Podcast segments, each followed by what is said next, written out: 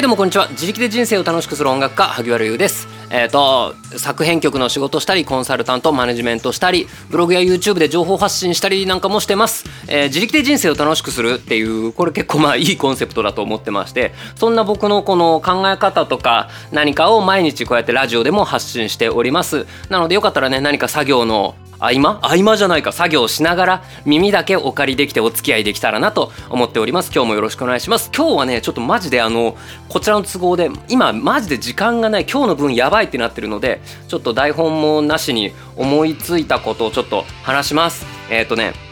僕が芸能人をさん付けするようになった日のことみたいな感じですね。なんかいません芸能人をさん付けして呼ぶ人ってたまにいますね。何業界人ぶってんだよつって。これ結構なんかねハスに構えた人からは煙たがられるみたいなとこもあるんですけども僕はある日を境に、えーと、芸能人有名人著名人の方に、えー、名前を出す時に大体「さん」をつけるようになりましたっていうお話ですね。これはね多分ね僕は18 19歳ぐらいの時かな。うん、に遡る。その日のお話をします。そのえっ、ー、とね僕はえっ、ー、と日本のビジュアル系ロックバンドグレイ。にえ、ー、と影響を受けて音楽を始めました。なのでえっ、とアルバムを全部買ってまあ中古だったかもしれない 中古だった気がするけどでえっ、とまあバンドスコアも中学生の少ないお小遣いでバンドスコアを買ってでそのもう全曲弾きましたねバンドスコアなんて買ってあんな高いもん買ったらなのでえっ、ー、と、まあ、当時からグレーの曲は100曲とかもっと弾けるような中学生だったと思います。そんな僕が、えー、と18歳か19歳の時になんとグレイのミュージックビデオのエキストラに参加したことがあるんです。これはねすごいことですよ。うん。でえっ、ー、とまあ参加しました。えっ、とまあいわゆる群衆役みたいな感じでわーってやってるうちの一人で、えーと、映像を見ると僕の右腕の肘よりちょっと先ぐらいが一瞬映ります。っていう感じなんですけども、えーとまあ、その話はいいとして。でね、えー、とそれ撮影ってやっぱ結構大変なんですよ。僕結構裏側っていうのは当時からすごく興味があってそのプロの仕事の現場ってどんな感じなんだろうってすごくえーと、グレーに会えるっていうことと結構トントンかどっちがでかいかなって、えーと、悩んじゃうぐらいに、えーと、そのプロの現場に、えー、とを見れるっていうのが、えー、と結構楽しみで、まあ、実際に楽しんでおりました。で、えーとまあ、撮影っていうのはすごい長くて結果押しちゃって僕らは、えー、と終電までに帰れなかったんですけどもまあそれはいいとして、えー、と場当たりっていうんですかねあのカメラの動きとか照明の感じとかを調整するためにじゃあ一旦ここ立って、えーと、カメラテストしますね照明テストしますねっていうのでもそこでも意外と時間がかかるんですね。でそこに当時の人気絶頂の、えーとロックバンドグレイのメンバーをいちいちそこで立たせておくっていうのはちょっとあんまり作品のクオリティ向上には良くないんですねやっぱり被写体は、えーと、しっかり休んでいていただくべき。っていう考えかどうか分かんないんですけど、まあ、とにかくはいじゃあちょっとこのシーンのカメラとか照明のテストしますってなった時にエキストラがまあ僕らいっぱいいるんですね。あの僕らみたいなちびっ子が。ちびっ子が いっぱいいるわけですよ。181920ぐらいの、うん、若造がね。うん、でえっ、ー、と誰か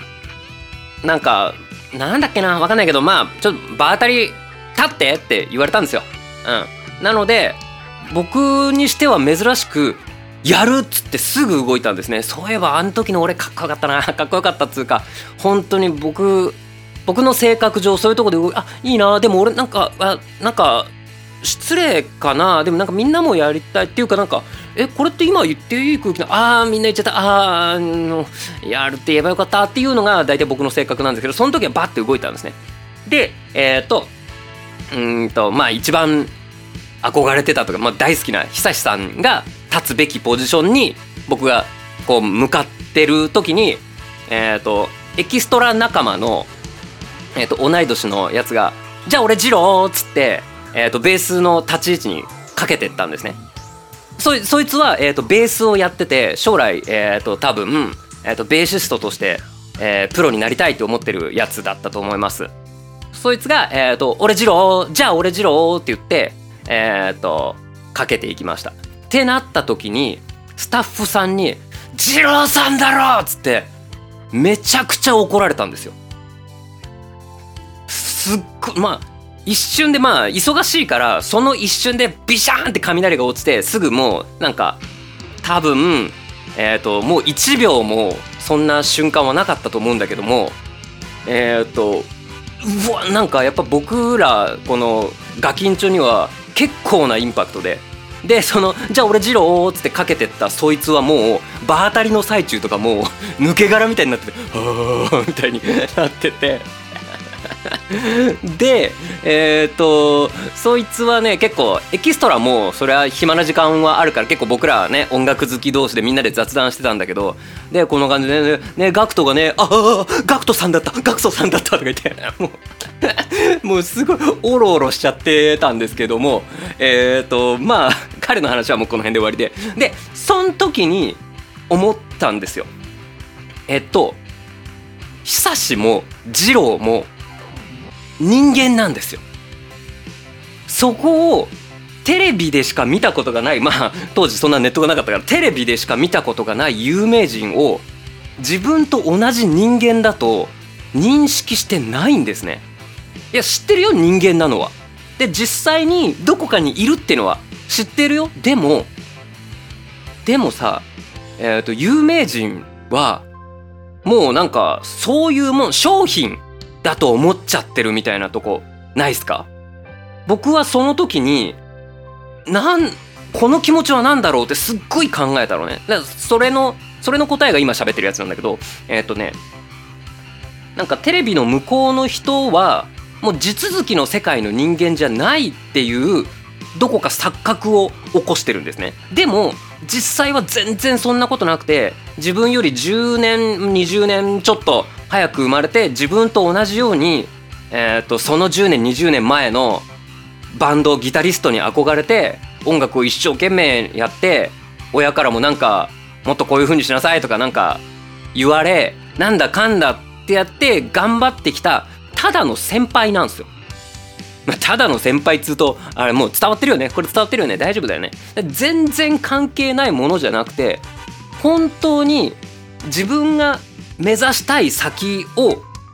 自分よりも何十倍の努力もして、えーと、今よりももっと,、えーと、社会が不便だった時代に頑張ってそこまで行ったっていう先輩なんですよ。先輩のことをね直接見たことがないからっつって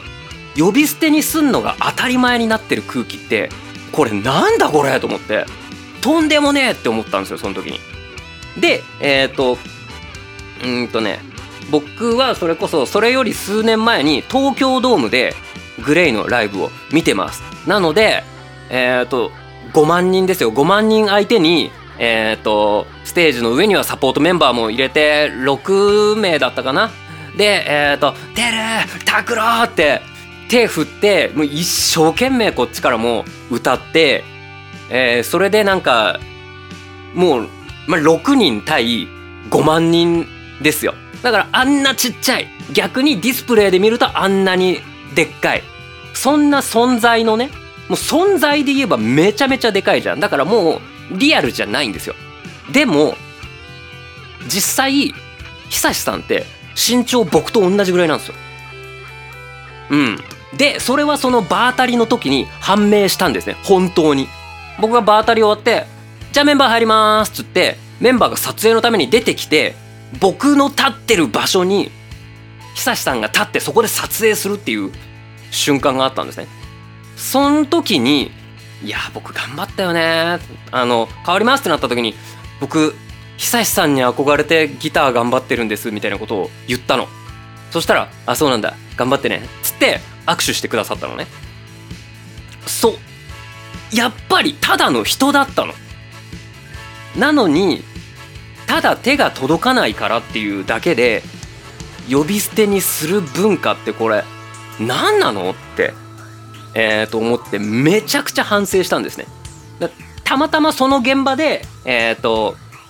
えっ、ー、とあれは誰だったのかな？監督さんなのか？監督さんじゃないのは多分 AD さんかなんかに、えーと、雷落とされたのは僕じゃなくて隣にいたやつだったけど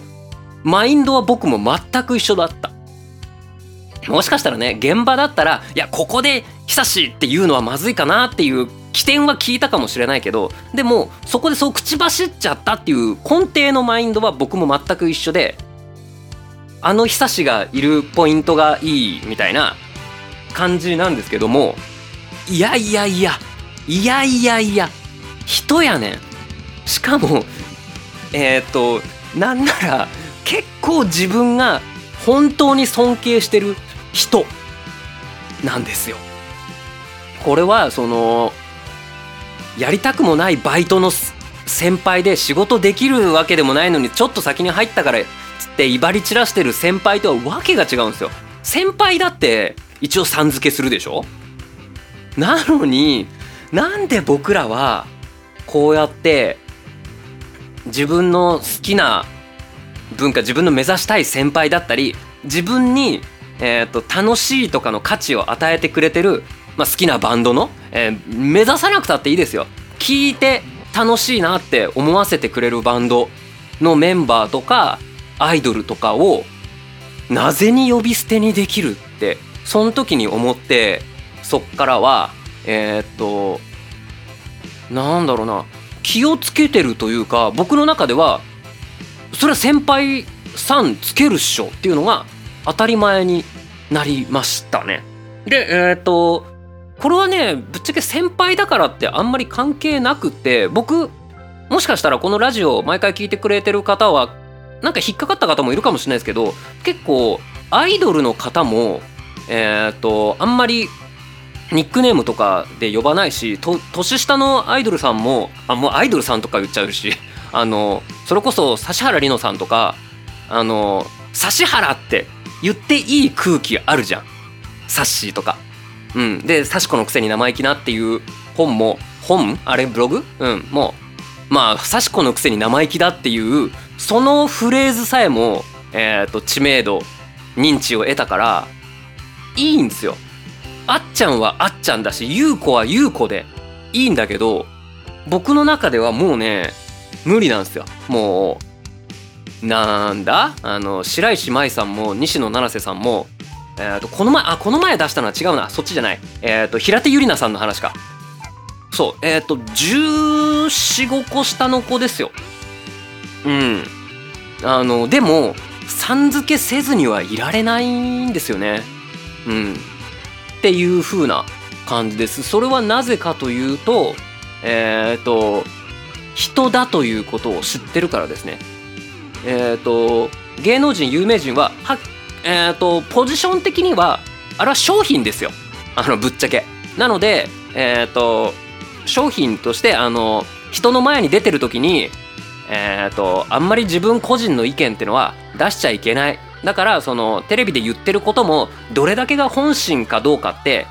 えー、と分かんないっていうことを一応僕は知ってるつもり。あの何でも知ってるよっていうことじゃなくて、えー、とそういうことってあるよねっていうのは、えー、と分かる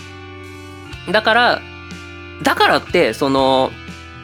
なんだろうカメラの前にいる時のは人扱いしなくていいってわけじゃないじゃないですか。えっ、ー、となので、えっ、とテレビタレントが台本通りに頑張ってたら日本中からいじめられて自殺しちゃったとかあるでしょ？それはもう人として見てないからなんですよテレビの中の人。これがねなんか僕は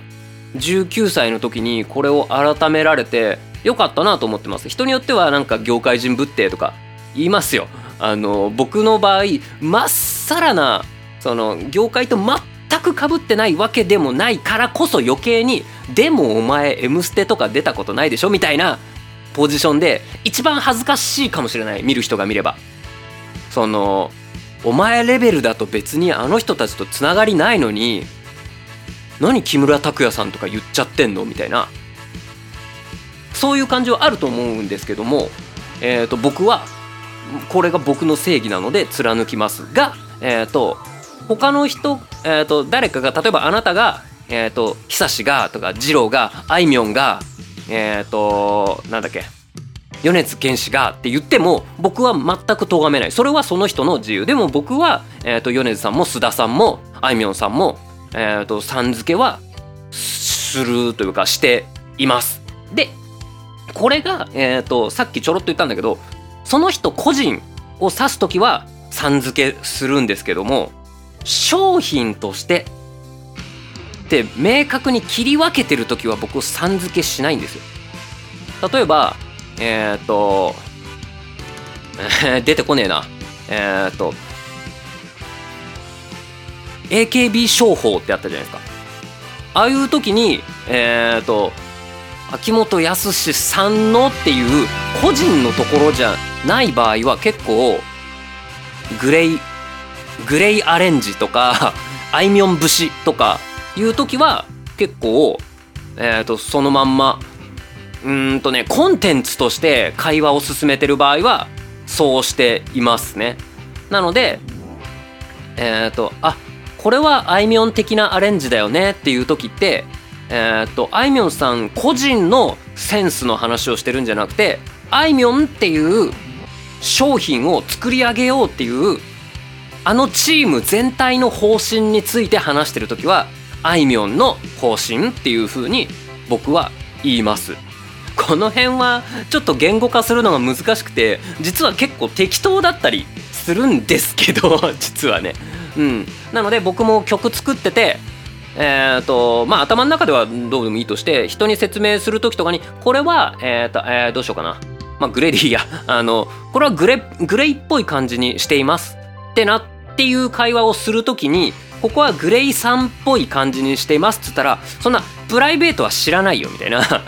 あのギターのパートがその殿村久さんの感じとかじゃなくて全体的な雰囲気としてグレイっぽい。しかもじゃあ初期グレイっぽい感じみたいな感じで言うと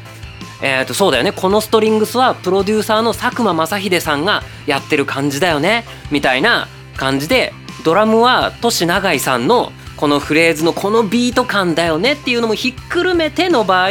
グレイっぽいみたいな感じでいうことがあるっていう風な線引きを僕はしています。っていう感じで今日は終わりにしよっかな。あのね、はい、終わりにしたいと思います。今日はマジで、あのー、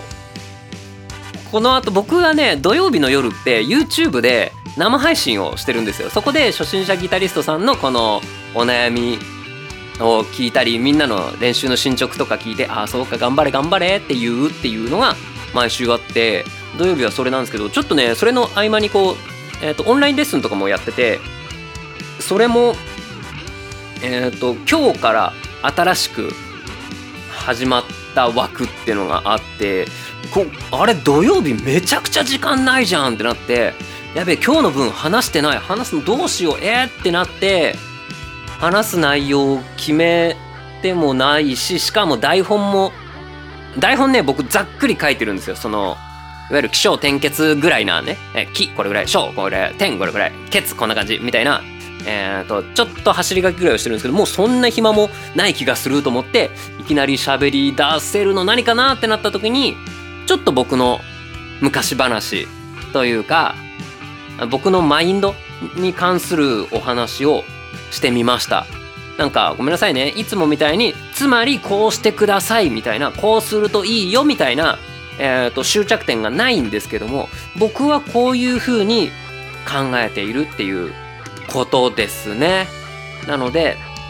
うん、まあたまにはたまにはつっちゃった。たまにはこういう回も許してくれたら嬉しいなと思いますっていう感じでえっ、ー、とじゃあこの後生配信なのでえっ、ー、と生配信となるとねえーと、今みたいに全裸でお送りするわけにはいかないのでうんとちょっとそろそろ服を着ようと思います。あのそうなんですよ。僕やっぱりお風呂どうしても入りたくて。時間ない時間ない。そのラジオも毎日配信するって決めた。あとはど、えーと、毎日、えーと、21時に YouTube の方でメルマガみたいのを YouTube 内で流してるんですね。それも書いてない。えー、どうしようどうしよう。うんとメルマガは9時だからそれやってうんとお風呂は入りたいっつってお風呂の中で何話そう何話そう。ああもう、えー、じゃあもう、えー、久志さんの話にしようってなって えっとこの話に今至ります。なのでえっ、と今ねあの髪の毛からねこう水が滴り落ちてるのをバスタオルでこう受け止めながら喋っておりましたので服を着る前にこれ髪を乾かさないといけないですね。うん、っていう感じでちょっと この話があるから時間がなくなっちゃうんだ。というわけで、えーと、今日もありがとうございました。またね、バイバイ。はい、行ってきます